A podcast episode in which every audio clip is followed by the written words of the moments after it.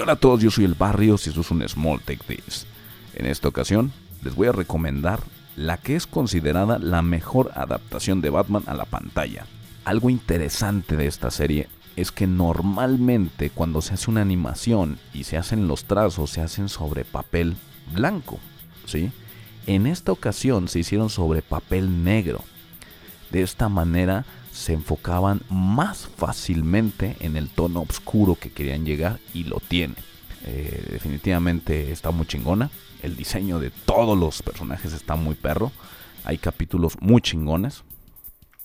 Esta serie eh, se llamaba Batman, pero después los querísimos y bellísimos y pendejos de Fox la cambiaron a The, The Adventures of Batman y Robin. ¿Por qué? Pues porque simplemente, como les dije, tenía un tono muy oscuro y no estaban llegando al mercado que necesitaban que pudiera estar eh, adquiriendo todo su merchandising.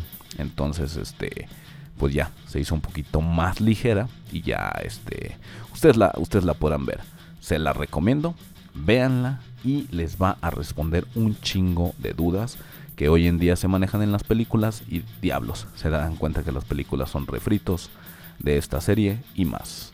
Yo soy el Barrios y esto fue un Small Take This.